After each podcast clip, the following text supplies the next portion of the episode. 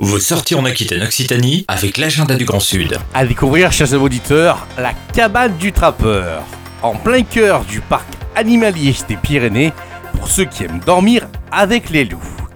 Une expérience tout à fait unique et authentique. La cabane est équipée d'un lit double en 160 et de deux lits superposés pour les enfants, d'une table pour prendre vos repas, face au plus beau sommet des Pyrénées. En effet, cette cabane possède des points d'observation sur l'enclos des loups gris, ainsi qu'une terrasse en bois avec une magnifique vue sur la Meute. Alors franchement les amis, c'est à découvrir cette cabane du trappeur.